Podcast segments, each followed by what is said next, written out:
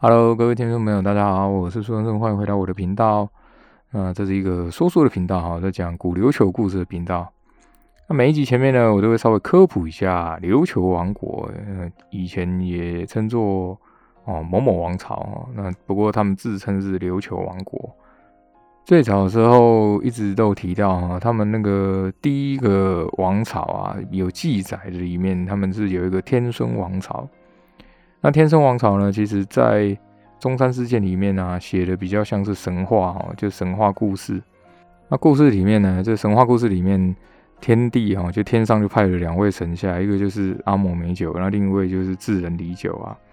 他们两位呢，把这个古琉球啊，把它把它巩固好之后啊，就是让岛啊变得比较大，然后防可以防海浪，然后种了一些树之后，他就祈求这个天帝啊，将让这个有。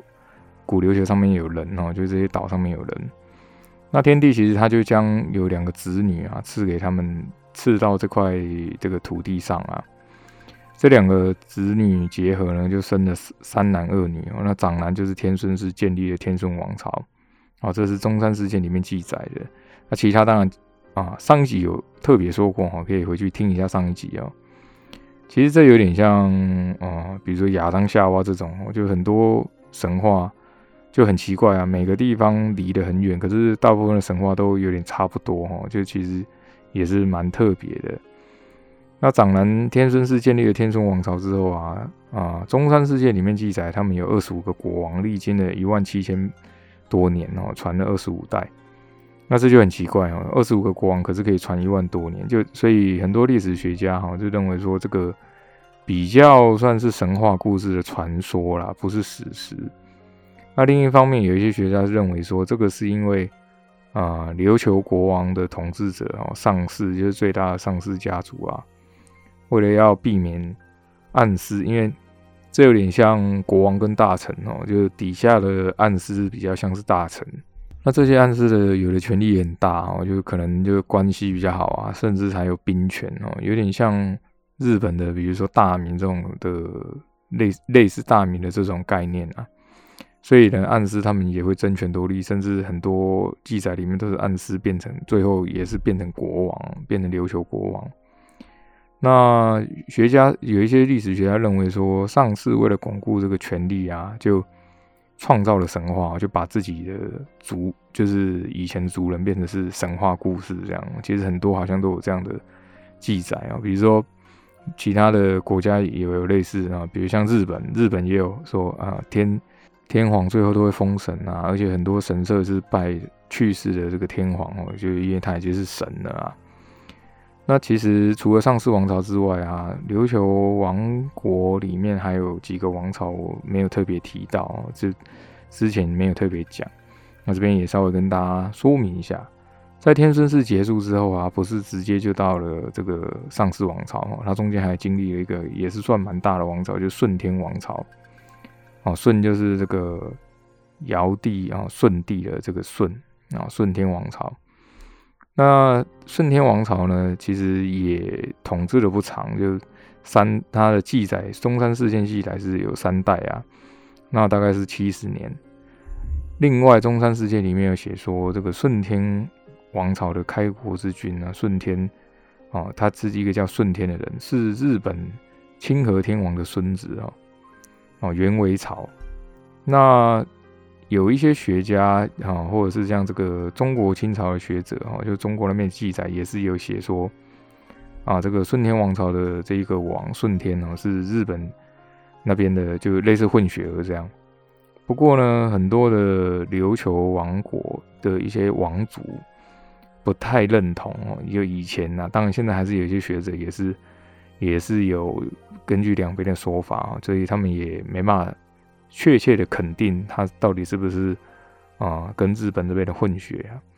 因为琉球王王室就是王祖认为说啊，元威朝是为了夸耀自己的血统，抬高啊暗司出身的地位啊，所以才故意说哦他是混血儿。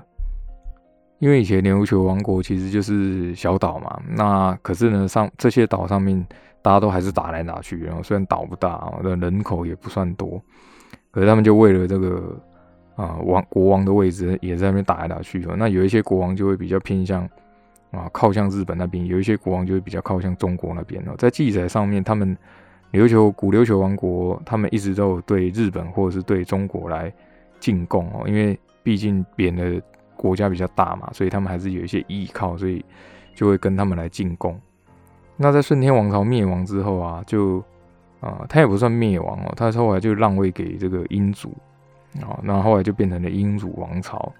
可是英祖王朝的时间非常非常短哦，很快就进入了三三时期哦，就三三就是一二三的三啊，三就是啊这个三月的三哦，那他们被分成南山、中山、北山呢，就被切成了三块。那那时候就会被称作三山时代、三山时期哦，那也变成了三个国家，就一个琉球岛变成了三个国家哦，就大家有点难想象哦。其实它岛真的不算大，可是里面就真的，其实你们在看这个古琉球的故事的时候啊，他们真的就是一直打来打去啊，然后每个有点像说，就是啊，比如说这个酋长想当王，这个酋长想当王，甚至。琉球的其他岛在那时候还没有被统一哈，就各个岛上还有自己的暗司哈，就非常的混乱。第一代上世王朝从什么时候开始哈？就是有一个叫普天暗司哈的的人，他这个本来这个英祖王朝还有传到第六代哈，那这个普天暗司呢就取代了这个英祖的第六代的孙子，那被推举为中山王啊。那他其实是属于啊中山啊，所以才叫中山王。刚讲嘛，有南山、中山、北山哦。啊，英祖王朝其实是在中山，只是南山、北山自己就有点像说啊，本来是一个国家，那南山、北山这两个区域自己宣布独立了。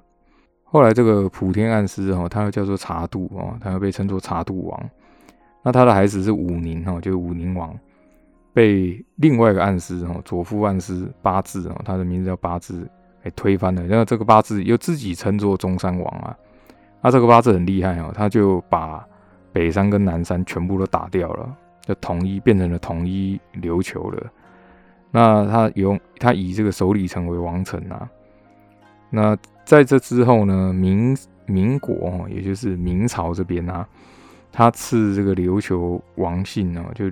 赐给琉球的这个王族，哦，就就是赐给他上姓，就是和尚的这个上哦，就是上世王朝的这个上啊，所以就被称作第一上世王朝。其实他的姓氏是从这个明明朝这个民国那边来册封的哦。那他每一代国王都必须要接受这个明明朝的册封啊，就有点像啊附属国的这种样子啊，就。他们这一个上世王朝比较依靠中国这边哦，因为中国那时候也很壮大，所以他比较依靠中国这边，就跟日本这边比较疏远。不过还是有啊进贡给日本了。也就是在这个时候，上世王朝依依照这个中国明朝这边的舰船技术、造船技术哦，就开始海上贸易，而且商业忽然变得非常发达哦。他跟中国啊、台湾、韩国。哦，日本、东南亚就像之前有提到嘛，他们的船其实已经到了这个马六甲哦，都有进行贸易。不过呢，琉球毕竟就是一个海岛嘛，后来就一直遭受到这个海盗的侵袭啊，就还一直有海盗倭寇去攻打这个琉球，去抢他们的东西啊，所以他们损失也非常非常大哦。那他们一直有去跟这个明朝这边来啊求救。那另外呢，他们的姓氏也是明朝这边赐予的哈。以前啊，最早的时候我提到古琉球王国，他们只有名字，他没有姓氏。那当然之后就就后来被这个日本给统治了嘛，就前面几集都有讲到哦。总之最后古琉球就这样也算灭亡了哈，被并入到日本的啊日本的国家里面啊。那可是呢，到现在你如果去冲绳啊，你很多老一辈的人，他可能甚至有些年轻人，他会称自己是冲绳人哦，他不会讲说自己是日本人哦。我上次去的时候也有遇到，他一直讲说他是自己是冲绳人哦。这个可能就因为他们后来也没有禁止说啊琉球历史去去去教导琉球历史嘛，所以有一些琉球的人，他还是就冲绳的人，他还是知道这一段历史啊。好的，那么前面几集呢，说到武灵瑶忽然出现哦，说要教导新月玄来啊聆听这个神谕，而且他的打扮呢，跟以前他是文德军的时候一模一样啊，就认为自己那个感觉上好像是认为自己还是文德军这样哦。那武灵瑶这个有点算是打发玉山之跟玉成未来去休息啊。那之后呢，他就跟这个新月玄讲说，哈，稍微准备一下哈，就等一下就到神树那边啊去见面。那秦月月在旁边哈，就一直盯着这个武灵瑶看，好像看到了什么东西一样。不过他没有讲话哦，就没就赶快低下头。然后武灵瑶也不管他们哦，就出门就走了。不过呢，玉成暗师回到房间之后啊，玉成未来就跟他讲说，哦，那个人已经不是啊文德军了。不过玉成安是以为是说他卸任了哈，所以就跟他讲说，哎，他当然啊，他已经卸任了，不是文德军了。那玉成未来就跟他讲说，呃，我不是那个意思啊。后来呢，他就不想多讲哦，就就也出门去了，也不知道他去哪里了。等这个武灵瑶离开之后啊，新月玄才有点像脱力一样哦，就啊坐在椅子上啊。那清月赶快替他揉这个太阳穴啊。那新月玄想了一想啊，就问这个秦月夜说：“哈，诶，你是他的直传弟子啊，就不知道你有没有觉得好像哪里怪怪的啊？可是又讲不太出口，又怕说哈，是不是因为自己讨厌讨厌这个，就是自己的私心，所以讨厌这个人啊？可是因为他们都在与那国岛嘛，也没有所谓什么讨不讨厌的这种这种情感哦。”所以就觉得说，是不是自己因为的私心讨厌他，所以才有这种情绪啊？那秦月其实好像在想多讲些什么，可是又讲不出口啊，又把话给吞回去了。虽然新月玄心里有很多疑问哦，不过又想到说，哎，那搞不好武零幺真的可以教他听到神谕啊，啊，转念想说，这样可能也是可以哈。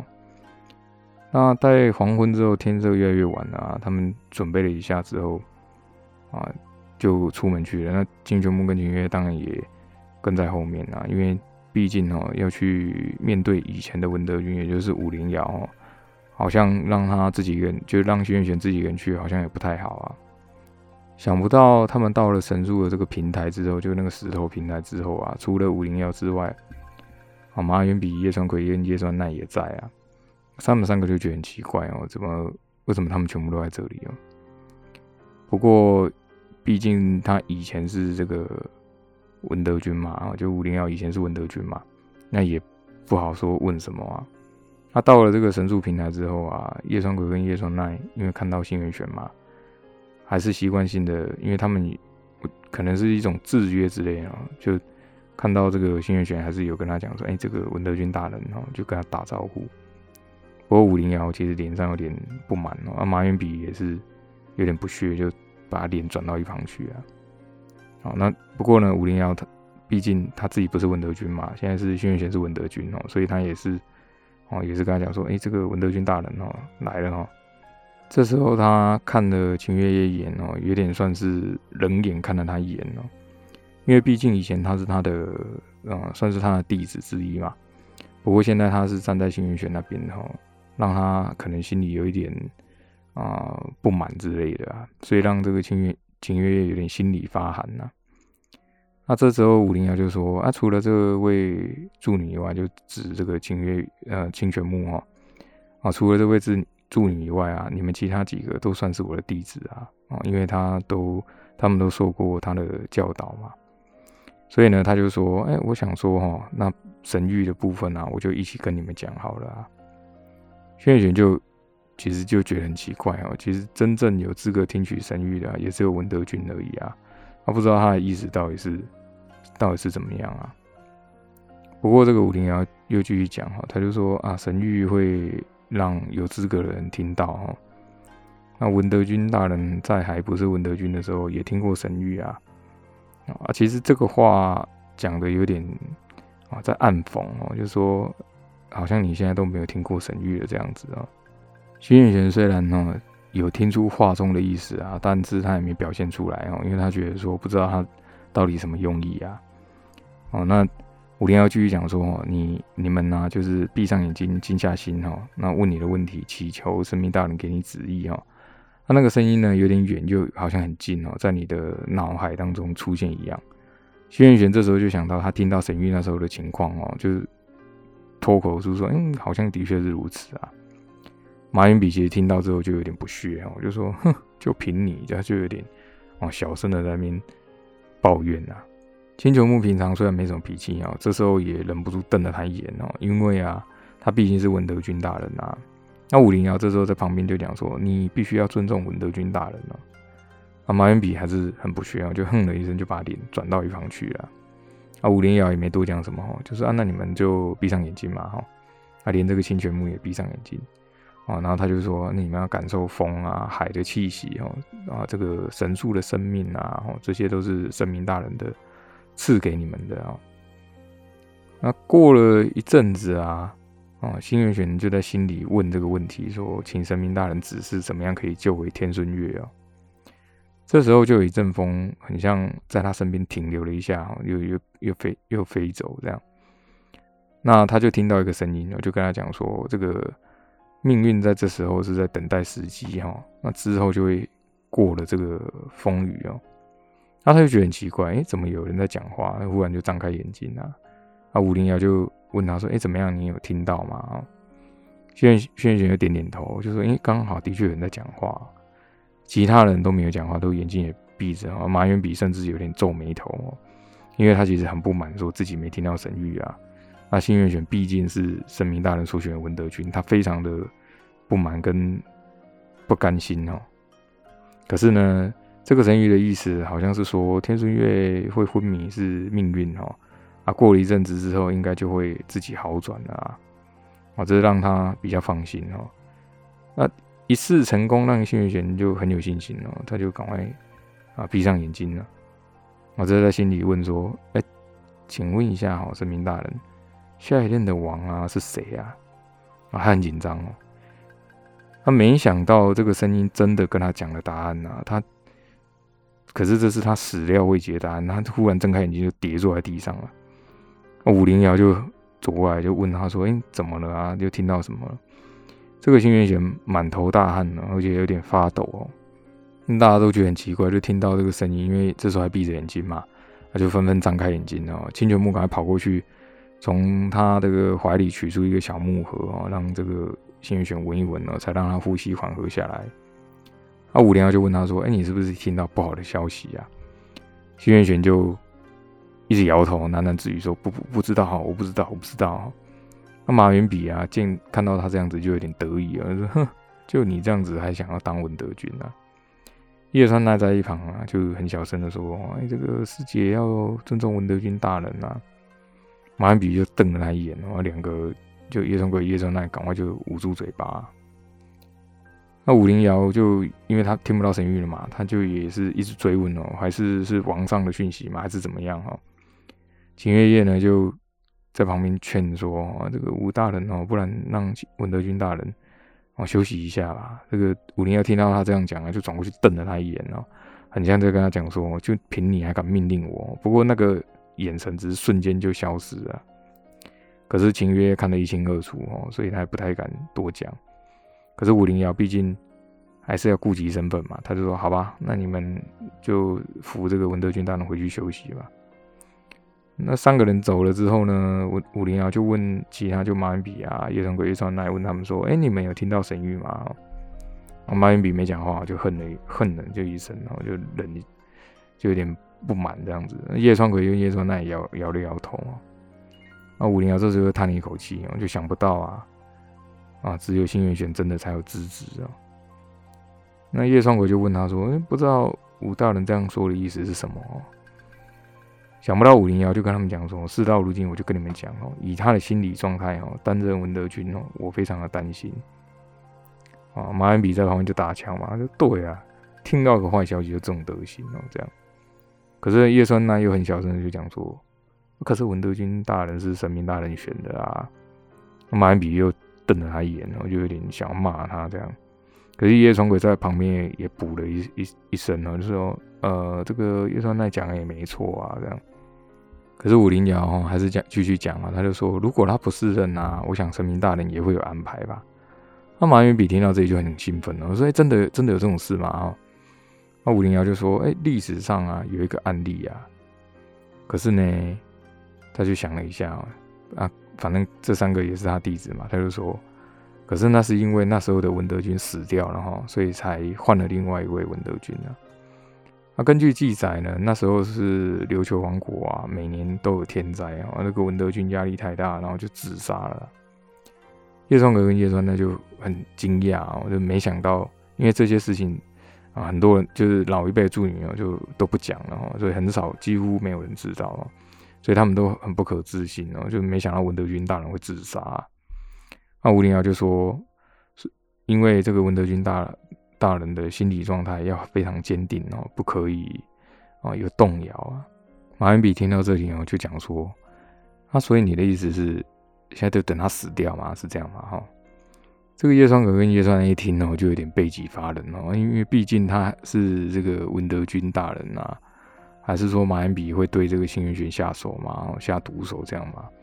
可是呢，他马延比好歹也是助女啊，应该是不会这样子哦。啊，五零幺就说啊，这样的话也是太超过了哦，毕竟他是文德军大人啊。可是他话里的意思好像就是新元玄一定会出事一样啊。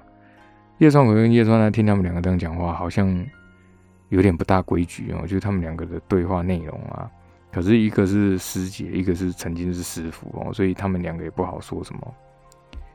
从那天之后呢，新元玄就很少见到吴灵瑶哦。可是虽然觉得很奇怪哦，但但是他还是觉得松一口气啊。毕竟如果让他一直来插手，也是蛮奇怪的。啊。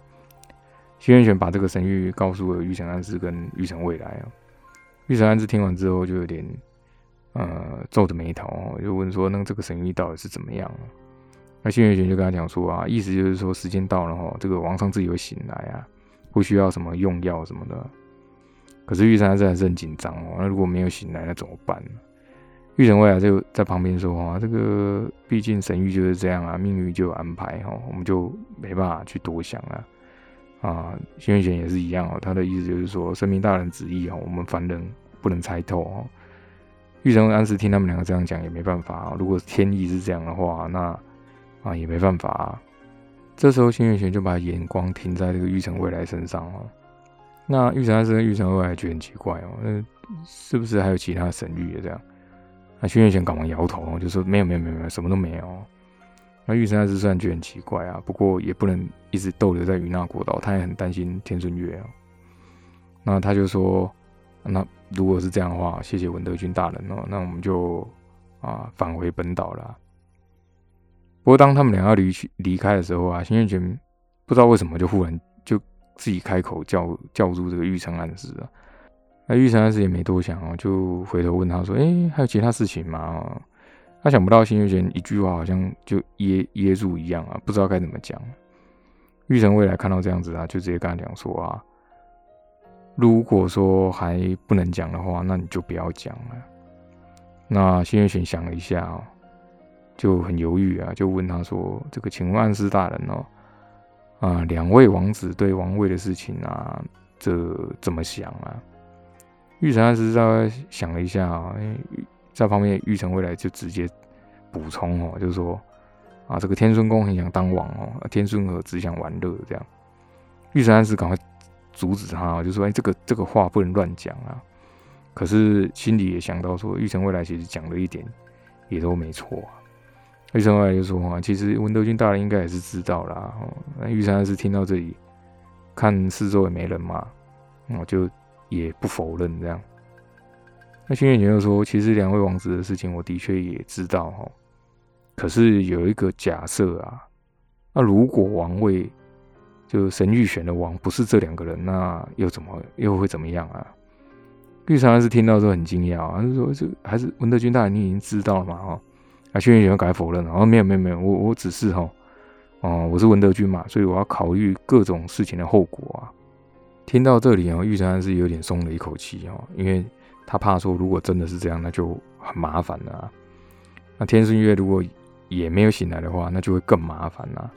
所以他就跟他讲说，如果啊啊国王哦，就王上不是这两个王子啊，那可能哦，就他还没讲完哦，玉贤未来就插嘴啊，就说可能会死很多人。啊，轩辕玄这时候就惊很惊发出惊呼哈。其实对政治啊、王族啊什么的，其实他都没有想过那么多，他只是觉得说，那我就当好文德君哦，神谕讲什么我就讲什么哦，就不要去多想啊。想不到其实会影响到，比如说政治啊，还有王族，还有这大什么大王或王子啊，这些内斗，王族的内斗啊。那玉山自己也没否认哦，他就说恐怕是如此啊。那新月玄呢就很。紧张哦，他说：“可是神谕是绝对的啊，可就就算不是他们两个也得接受啊。”啊，玉山子就说：“哈，啊，神谕的确是绝对的。不过啊，文德俊大人，我也不瞒您说哦，我现在也坦白跟你讲，啊，本岛很多的王族跟豪族啊，对于神谕跟文德军大人都有不同的声音哦。啊，新月玄其实很单纯哦他听不太懂什么意思啊。那玉成未来就直接跟他讲说。”啊，简单说呢，他们不不服女人选王哦，他就指着这个新元玄，那新元玄也是很讶异啊，他就说：“可可是王不是我选的啊，是神明大人选的啊。”啊，玉成未来就直接问了他一句：“谁知道哦？”这时候新元玄才想起哦，之前在马车的时候，中山青也讲过类似的话，那时候他都没法理解啊。因为从小到大，他们就被灌输说神谕就是绝对哦，神明大人旨意就是一切哦，不可以违背神谕这样的观念啊。所以怀疑神谕这件事情，在助女的心里本身就是不存在的啊。那玉山师就叹了口气哦，他就说啊，文德君大人哦，你跟其他的助女一样，都太过善良，不理解政治啊。如果这个王上能醒来的话，啊，可能还有转圜的余地啊。那不过你放心哦，只要有我在啊，我绝对不会让啊与那国老助女出事哦。你放心哦，因为呢，现在兵权是在他手上，所以他有这种绝对的信心啊。啊，训练员就跟他答谢哦，就说啊，多谢这个安师大人。玉成未来也在旁边呢，他就说放心吧，啊，就没有多讲了，因为他其实不太会讲话，所以他其实讲三个字就代表其实他也很关心信元玄啊。他等这个门打开之后啊，其实外面就是清泉木啊，他们都在外面等啊。啊，清泉木就很紧张哦，就看这个新元玄一脸哦，就苦恼的样子哦。他跟两个人，跟玉成安师跟玉成未来哦打了招呼之后，就赶快问他说：“，怎么样了？”哈，新元玄这时候就有点啊，按住脑袋啊，就想说啊，不知道原来文德军压力这么大啊。哦那回程的路上呢，回就是返返程的船上啊，玉成安师就问这个玉成未来说：“哎，你你怎么想啊？”玉成未来没有讲话哦，他其实他在画画，啊，画的好像是五零幺，不过他旁边全部都黑色，不知道什么东西哦。那玉成未来这时候呢，就边画边讲说：“有可能哦。”那玉成安师就说：“哎，你是什么意思啊？”那玉成未来就跟他讲说：“有可能两个王子都不能当王啊。”这玉山师就非常紧张啊，他说：“你怎么会知道？”啊，玉成未来就跟他讲说：“这个文德军大人哦，也就是新元玄，我很了解他。既然他问了这个问题啊，就很有可能是这样的结果。”这玉山师就很紧张哦，就如果是这样怎么办哦？就会有，就可能就是会死，真的会死很多人，就腥风血雨了这样。那玉成未来就跟他讲说：“你也不用担心，现在担心也没用哦，我们就只能等这个天顺月，就是王上醒来啊。”那玉山师也也是很确定哦，如果天顺月醒来啊，也可能在他命令下哦，两个王子跟王后应该不会有太大的什么啊反对声浪哦，再加上他们也没兵权嘛，哦，那玉山师呢就看着远去的神树，我就一直跟他讲，就一直在祈祷说哦，一定要保这个神明大人要保佑琉球王国啊，玉神未来其实就他不是说不解风情哦，只是说他个性就这样。很直，所以他就直接讲一句哦，啊，上天的事情哦，凡人不能理解啊。好的，很快哈，今天这集就讲到这边。那之后呢，到底王族啊，还有这个武陵瑶哈，会让琉球王国带来什么样的啊未来哦？且听下回分解啊。我是苏恩顺，非常感谢你们的收听，我们下次再见，拜拜。